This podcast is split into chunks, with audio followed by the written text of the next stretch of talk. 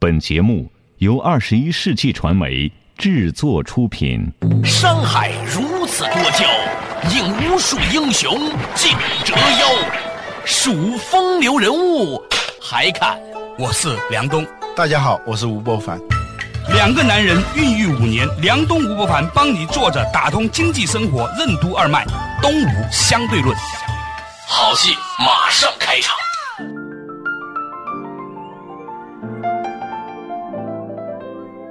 坐着打通经济生活任督二脉，大家好，欢迎收听东吴相对论，我是梁东梁某人，对面的依然是二十一世纪商业评论发行人吴伯凡，老吴你好，大家好。最近有个特别有意思的小事儿，很有意义。我呢在上海呢碰见了一帮朋友，他们做了一个叫大商学院的，他们轮值主席包括沈南鹏啊、魏哲啊，他们这些人，就是上海的新沪商联合会啊，就是一帮已经成功上岸的大佬级的人物。嗯，他们做的这个学校干什么的呢？是收徒弟的。那来拜师的同学呢，也都是大概在几亿规模左右的啊企业主，就是说从几亿到几十亿的这个突变过程当中，会面临很多问题。传统上来说，这些人呢都去读这些几大著名的商业学院的 EMBA 什么的。嗯，他们这个大商学院做的一件事情呢，反其道而行之，只招了几十个人每一届。嗯，做什么呢？让他们去找师傅。现在上海滩这企业家真正的是用行动证明，而不是讲课讲得好的来做师傅，然后呢行拜师礼。嗯啊，穿着长衫呐，皮鞋啊，一个个跟也不能叫黄金荣、杜月笙吧，反正就是很上海滩范儿。我开始的时候呢，觉得很有趣，但是认真听下来呢，我发现他们其实道理很好。因为你看做生意这件事情哈，它可能真的不仅仅是个知识的问题，它很多很微妙的事情建立在两个师徒之间的关系里面的。嗯，这些东西不管是对于师傅还是对于所谓的弟子来说，都很有价值。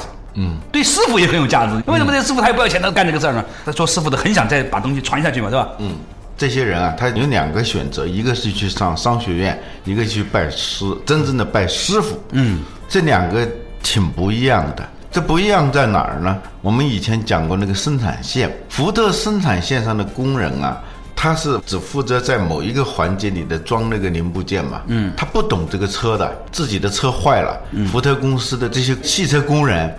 车坏了，自己是不会修的。嗯，相反，丰田生产方式，它是每一个人他是熟悉整车的。嗯，就是他在干自己的活的时候，能够知道别人在前面干的活的问题。嗯，他随时可以纠正的。嗯，这两个的差别其实就是一个是有师傅的，一个是没师傅的。嗯，在丰田生产线上，他是有老师傅的。从理论上讲，这些年轻的工人都是他的徒弟。嗯，他要教他们是整个车的组装，他要了解这个车的特性，所以丰田的工人是能够修车的，福特的工人是不能修车的。看我们现在的学校，从小学、中学、大学，还有那些商学院，这些老师们是干什么的？老师们就有点像福特生产线上的那些工人，他们呢真的不知道这个东西到底对汽车有什么用，但是我会装。啊，就把它给装上去了。这个东西就跟那个什么一样。插一句小故事哈，当年我在广播学院读的是电视系。嗯，大学一年级回来的时候呢，我爸说电视机坏了，给修一下。我说我怎么会修电视？你不是电视系的吗？电视系的你都不会修电视，我培养你干嘛？花那么多钱？我说我是学电视节目制作的。他说那为什么那些珠江三角洲的那些女工是吧，搞个电视机的，两天培训上岗，人家也能修电视？我说他只会修电视的一个键，他只会把那个键咔放进去。你叫修电视修修，他也不会修，一模一样。对，这这些老师呢，尤其对商学院的老师啊，比如说我是教人力资源的，我是教财务。的，我是教战略的，等等，你叫他去经营一个公司，不会跟你说学电视，你给我修一个。就这些人从来没做过一天生意的，天天在教别人做生意。丰田次品很低的原因，就是因为这些人他知道整车的构造，他能够及时的发现。别人在前面工序里头出现的这些问题，所以他有一个理念叫全面质量管理。这个理念就是在次品发生之前就消灭它，而且呢，他的那个手艺是不断的在累积的。那个老工人往那手那一摸，这螺丝拧的该拧成什么样？啊，是三圈半，三圈那半之间到底是三点五还是三点四五、三点六五？我们可以用数字来度量的，它不用。啊，它有手感。就我们的显性知识只是一个骨架，隐性知识是血肉。没有这个血肉的话，根本是不行的。何况学校里头教的那些知识，连骨架都算不上，都是一个个的零部件而已。呃，甚至是骨架的模板，嗯啊，塑料模板。对，因为我们说在人世间混，有很多的事情，士农工商学是吧？不管你是做什么事情的，嗯，它有大量的只能师傅告诉你的，在经历发生这个事情的时候怎么处理的这种现场互动，嗯，比如说钢琴这件事情，嗯，你必须要有个人带着你去弹。弹完了之后告诉你是这样弹的，就永远你不能说看着电视上教你弹钢琴，你能把钢琴学好的。到今天为止，这个地球上的钢琴培训都还是要面对面的教的。嗯啊，中医也是这样。前段时间呢，一个老师他的学生大概有四五十人，经过三年的学习啊，毕业了。那天我很感触，为什么呢？因为这些学中医的人都是各投资公司的呀，做媒体都做得很好的位置，就是因为喜欢他，于是来学。在毕业那天啊，那些学生啊，就见到老师，啪就跪在那儿了。你说让一个四十多岁的很成功的人跪在另外一个老人面前，这一定是他内心里面真的非常认同他。然后这个老师呢也很感动，啪也跪在那儿了。我说老师你不用，你先起来啊。那么到底他们中间发生了什么事情？为什么我们很多人受过学校教育之后，对老师没有这样的一种啪跪在那儿的一种冲动？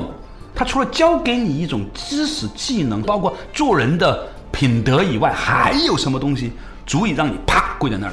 过去的师傅跟徒弟之间的关系啊，首先它是一种绝对权威跟一个身手之间的关系。嗯，当一个人你想吃这碗饭，叫祖师爷赏这碗饭给你吃的时候，刚进去，师傅的那一套技能、那种做派，首先让你肃然起敬。他能混到师傅这个位置是多少年积累下来的，也是时间的玫瑰。嗯啊，你很容易从内心去尊敬他。张一元茶叶的这个老总姓张，他给我讲过他们小时候是怎么学包茶叶的那个过程。对，那个时候师傅跟他们之间的关系，它就是一种自然而然的绝对权威的那种状态。比如说啊，师傅是背对着他们坐着，七个徒弟，首先是折纸。折纸了以后，裁纸打成一包一包的嘛。老北京卖茶叶都是一包一包的，有一两的、二两的，有四两半斤的纸，它肯定是不一样的嘛。你折纸的这个过程，师傅在那儿听，你的心静不静，你这个手到没有到位，他就背对着他们，谁谁谁你在干嘛呢？他能听出来。叫基于道，基于道。对，他是背对着你，他都能听出来。那个流程是非常规范的，纸一铺上来，几下几下，听那个声音就能知道你铺的正不正，你折的好不好。最后一裁，都是干净利索的那种状态。就我就采访过一个做茶道的老师，他说高手泡茶真是滴水不漏，嗯，没有一个多余的动作，对，既快又好，还稳，对而且呢，关键是你会觉得它行云流水。它有一种美感的，就像我们以前讲入殓师。师，对对对对对对他哪怕是给逝者化妆的时候，他有一种美感的，整个动作极其流畅、干净利落，真的是滴水不漏那种状态。必要的时候，师傅会给你演示的啊一看那是高下立见。嗯完了之后再再学学什么呢？对不起啊，稍微打断一下，我们今天讲的话题呢是师徒制这样的一个又有点过时又有一点历久弥新的话题。大家呢也可以透过呢微信“东吴相对论”的公众账号呢点播收听这一期以及以往的这个节目。稍事休息，马上继续坐着打通经济生活任督二脉，东吴相对论。师徒制的商学教育和商学院提供的教育有什么不同？福特生产方式和丰田生产方式区别在哪里？为什么说现代教育体系中老师和学生的关系就像福特生产线上工人和产品之间的关系？什么是成熟的状态？没有经历过成熟状态的人，为什么人格是不成熟的？欢迎收听《东吴相对论》，本期话题：好为人徒之上期。作者打通经济生活任督二脉，大家好，欢迎收听《东吴相对论》，我是梁东，对面的依然是二十一世纪商业评论发行人吴不凡，老吴你好。大家好，今天我们讲的一个话题啊，是我这两天看到呢，在商界里面已经开始出现了所谓的师徒制的这种学校，而且呢，我也看到了，比如在最传统的行业中医行业里面，这种小班的师徒制课程呢，非常的有生命力。然后呢，老吴也讲到了一个话题，就张一元做茶这个事情，嗯，这个老师一出手，把学生就能镇得住，嗯，下一步就学这个用手抓这个茶叶啊，不能用秤称，啊，一两的、二两的，误差率只能在四克。呃，刚开始的时候你是很难，总是误差特别大，逐渐逐渐误差就减少。而师傅呢，给你演示出来的时候，误差基本上是在一克左右。嗯。嗯，就像以前百货大楼的张炳贵抓糖是吧？抓糖，但它是不用称的嘛。啊，误差只在一颗糖果，啊，有时候甚至是一点儿都不差。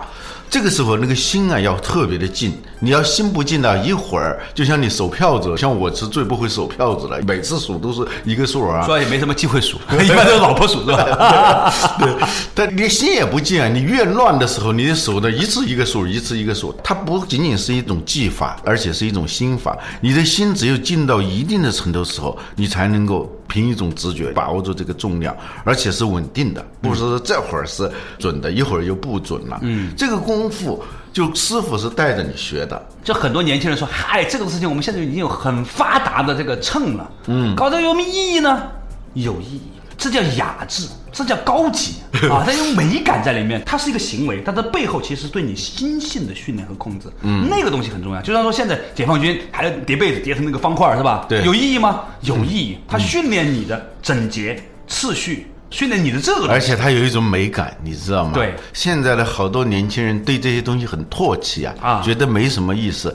你能看出，越是对这种东西不屑的人，一般都比较粗糙，活得也粗糙，工作也粗糙。你没什么成就。对，这是第二步，第三步是什么？打包，就包那个茶叶，一两的、二两的、三两的包，不能用绳子了，它那个是用纸就折嘛，折到非常结实，结实到什么程度呢？要抛七八米高，就两层楼高，抛上去，摔下来，摔到地上，那个包可以碎，嗯，茶叶可以露出来，但是那个包是不散的。嗯你要到这种地步，你这个时候人的水准就能看出来。有的人一下子一抛，就还没等掉下来就散了啊师傅打出来的那个包，就是抛上去以后真的是那样，包碎了，但是折的地方是不散的，就到这种地步。这第三步，而且从你作为学徒工进来，一直到你出师，差不多是七八年的时间。这个七八年的时间里头，师傅不仅是教你劳动技能，教你怎么做人。嗯，几个徒弟之间，大师兄、二师兄，那是等级分明的。哈，二师兄，对对呃，不会跟人相处的人，在这个团队里头，他也会逐渐学会怎么跟人相处。对，整个学下来，劳动技能和性格的修炼、身心灵，这都得到了很好的教养。嗯，有一次我去平遥啊，去看那个当时山西的那些钱庄嘛，哈，嗯嗯，在清朝的时候，你把我派出去，那你是师傅，你把我派到俄罗斯，嗯，你那儿写张纸，我在俄罗斯就能把钱给人家，嗯，而且呢，几年之后回来之后呢，分毫不差。这个中间你得多少的信任、彼此的默契等等等等东西，嗯，是吧？那个时候又没有互联网，又没有电话，什么都没有，票号之间的这种东西怎么来的？完全是对人的控制。这个信用管理啊，它是另外一套方式。比如说，他只招本地的人，嗯，就是你千山万水，你在那边犯了错误，嗯，家里是知道的。对，晋商啊，它整个企业内部雇佣的人，齐太平、祁县、太谷和平遥，你要是犯了错误，这三个县的人都知道，就这个圈儿内没有人再会雇你的。这是一套信任体系，当然这个东西它有很严格的一面了。就师傅，首先他是一个在技能上完全是让你折服的，同时他也是极其严格的。师傅是可以打人的，嗯，可以打人骂人，你是不能还嘴，更不能说还手的。嗯，他实际上让你学会一种叫臣服的状态。嗯，就做人啊，臣服的状态是非常重要的。一辈子一个人人格不成熟，就是因为他没有经历过这个阶段。臣服，什么叫臣服？心悦诚服啊，就是。非常专注的，不带任何争辩和条件的去做一件事情，有没有经历过这样一个长时间的人生的隧道期去磨练，把你内在的那种品质给压出来，像钻石一样的在高温高压下，它无非就是石头而已嘛。嗯。但是特殊的高温高压导致钻石嘛，普通的石头那就还是石头嘛，是吧？对，嗯，除了这个学生这个角度来看，一个人要做师傅，他不是现在所谓的老师教练哈，他如果真要做师傅的话，他没几手绝活儿根本镇不住。对所以呢，这个制度不仅仅对学生有价值，它其实对师傅也是一个挑战。嗯，你得不断的保持你的技艺的精湛。你看现在美国人有游游泳的哥们儿，穿着西装打着领带背在手上，你去游吧，是吧？嗯，也可能也能培养出世界冠军。但你把这个教练扔下去，他可能淹死了。嗯，打篮球的也是这样啊，穿着领带的是吧？嗯，但是呢，在中国古代。所有我能教你的东西，我都能玩，而且玩的让你自惭形秽。对，他一定是这样的，他一定是这样的，所以你这才能称叫师傅。所以呢，这个制度就令到所有人都终身要学习。你在做师傅的时候，要不断的提升。在现代的这种学校教育是工业化的产物，它跟办工厂是一样的。我们学校其实是一个工厂，把人作为原材料，从幼儿园开始，小学。它是一道道的工序把你给培养出来，就老师跟学生之间，相当于工人跟产品之间的关系，没有什么深度的交往，没有什么互动性的。而且呢，老师会的东西，他只会一点点就够了，就像流水线上的工人，他没有全面折服你的那种才能，让学生肃然起敬的那种才能和品德。嗯，所以呢，就在现在这种教育体制下，学生瞧不起老师是一件非常正常的事情。在围城里头说的，大学里头都是这样嘛。嗯，外文系的瞧不起中文系的，中文系瞧不起哲学系的，哲学系瞧不起什么历史系，历史系瞧不起什么教育系的，教育系的学生只好瞧不起自己的老师嘛，是吧？我的经验是这样，嗯，就是真正能让你就是像徒弟崇拜师傅一样的产生那种感情的老师，他没有了。啊，大量的都是一些教书匠。这个教书匠呢，商学院是最多的，根本就是没做过生意的一些人。反正我讲的那套东西，几十年如一日讲的那些东西，我又用不着去检验去，我又用不着去做生意去。但好在是学生上商学院根本不是为了去学东西的，是为了去交朋友的，是吧？不是为了找老师的，是为了找同学的，所以这就无所谓。但我现在觉得这个商学教育啊，的的确确应该是有这种师徒制的。第一，他干过，嗯。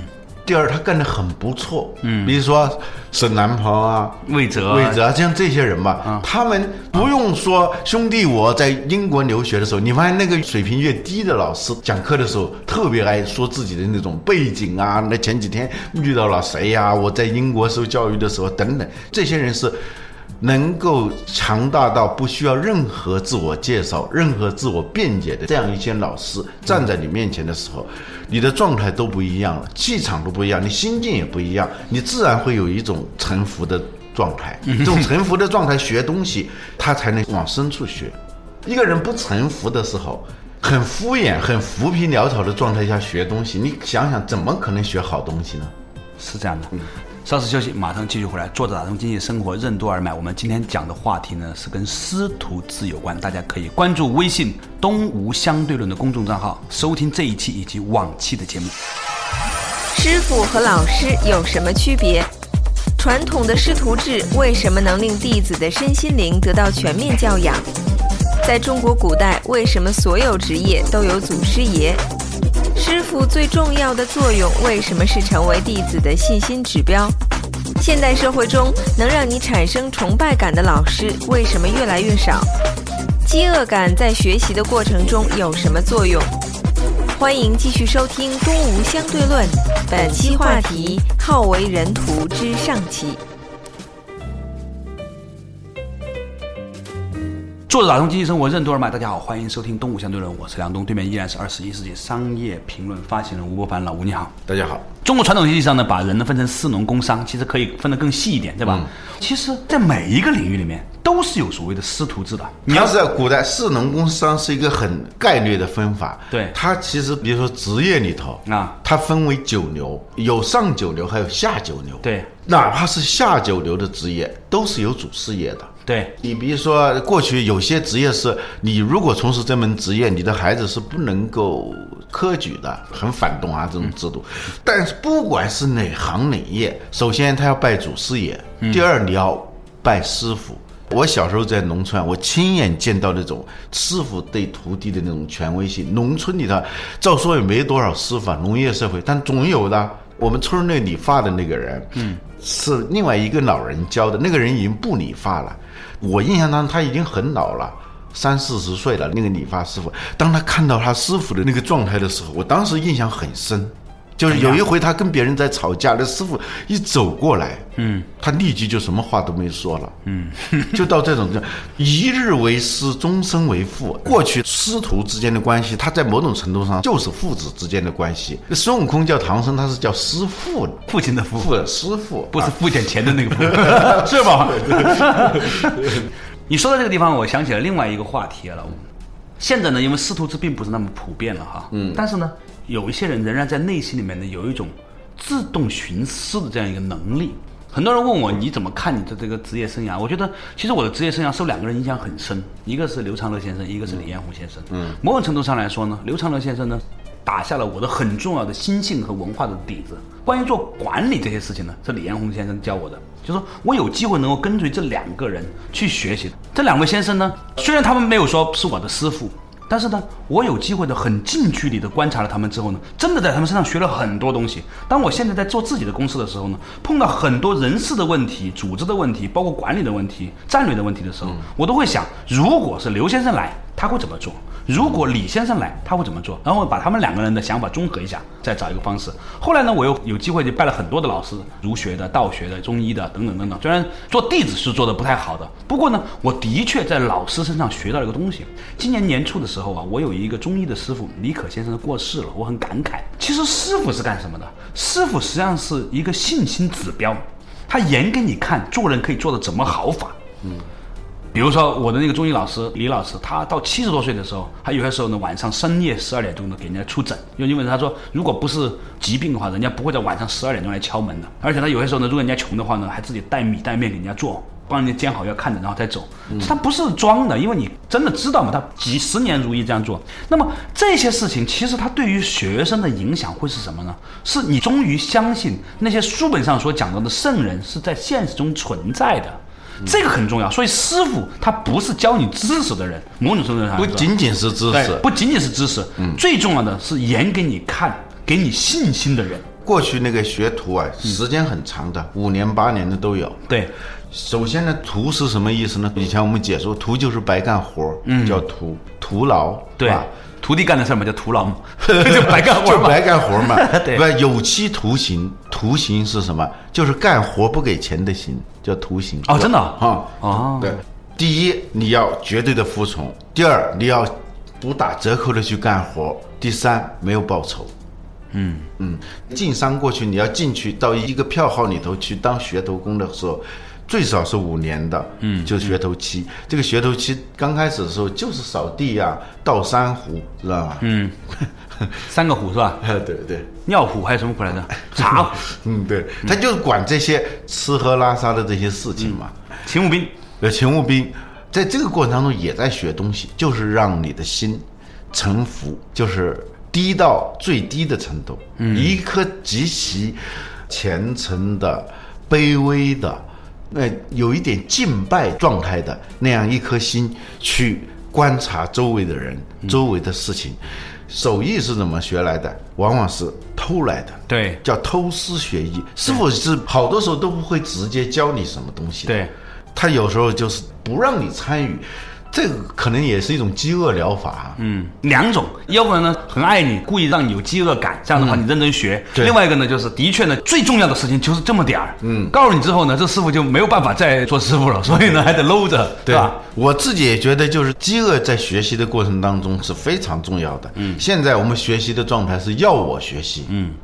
老师要我学习，家长要我学习，我们很少培养一种我要学习的那样一种状态。嗯，我要学习，这是自学的根本的东西。自学不仅仅是说是没有老师啊，最重要的是发自心底的想学习。我跟你举个例子，我自己学这个电脑，最早啊很土啊，就学那个五笔字形。嗯，你知道。我买不起电脑啊，就看见那个电视上在讲那个五笔字型那个讲座，嗯，讲座了，我边吃饭就是那个有一搭没一搭的那样看。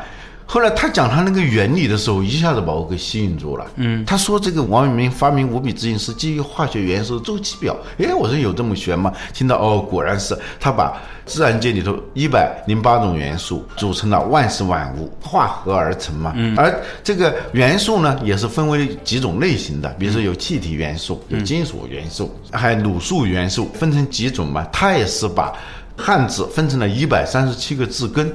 然后字根又分成了五种五个区，然后分别分布在二十五个键盘上，去掉一个 Z 以后，二十五个键盘上头，然后任何一个字呢，其实是个化合物，就是几个字根之间的组合。当你知道这个规律的时候，你就可以随便把这个字打出来了，速度非常快。所以学五笔的人呢，还会写字儿。对啊 现在学拼音的人字儿都不会写了，对对对你只会发音。因为当时我就觉得就很震撼，我觉得这个人很了不起。但是我们当时买不起电脑，我就买了一本叫《五笔字形》的那个字典，就是一个小册子，他把每一个字拆，比如说无，呃，无是怎么来的？它变成一个 K，一个 G，一个 D，是吧？真的吗？当然了，哦，真棒！这是你比我啊唯一我完全不懂的东西。这个每一个字我看了就产生了一种冲动，就想把它给拆出来啊用这个五笔字形的代码怎么能表达他？那你那个时候在街上看见开封菜，你就把它拆了，是吧可以啊，可以啊。这拆了以后就对着那个字典，发现自己都是对的时候，这个时候那个感觉还是挺好的。嗯但是苦苦没有电脑啊，就有时候到人家的家里头去，偶尔去一朋友的家里头，有键盘家里头有电脑，我这不顾一切的按照我猜的那个敲敲一敲，真的那个字出来了，就那种那个很神奇。所以是这样学起来的。你要是说让你拼命的背啊，作为一个任务的话，你可能会反而是。很长时间都学不会，是吧？很多人学五笔字音也学过，最后都是半途而废，就他没有那种饥饿的感觉。哎，你现在输入还是用五笔输入？当然了，现在比较痛苦的，现在好多那个手机里头没有这个输入法了，是吧？我讲这个故事就是说要说明有一身好武艺啊！您继续。就是说，传统的师傅的那种教学的方式啊，它是很有意思的。它跟我们现在的这种灌输的学校的这种老师是不一样的。简单的说，师傅和老师是完全不一样的。其实老吴，你刚才讲的这个师傅和老师之间呢，很大的不同，我觉得的确是，尤其是呢，老师让我更感觉到他在传授知识的，而师傅呢，更而且往往是传授的只是一些显性显性知识，可以写在 PPT 上面的，呃显性知识。而且呢是他自己拿的那个知识都不能去干什么的。对，你知道现在中学上课都是讲 PPT 的啊，对对对哇，太可怕了，这个老师连板书都没有有一篇文章我看过，要打倒 PPT，就是这个 PPT 是非常害人的啊。这个事情呢，容许呢，我们下一次再继续深入聊天一下。嗯其实啊，我觉得啊、我们一直在讨论话题，叫恢复道统啊。道统这个事情，它很广阔的含义，其中的一个道统就是你要恢复对老师的尊敬的这个道统，而老师呢，也重新的把自己定位成师傅，这样的话呢，你才能够终身的进步。好了，感谢大家收听今天的东吴相对论，您可以关注微信的东吴相对论啊这个公众账号呢，收听这一期以及往期的节目。我们下期同一时间再见。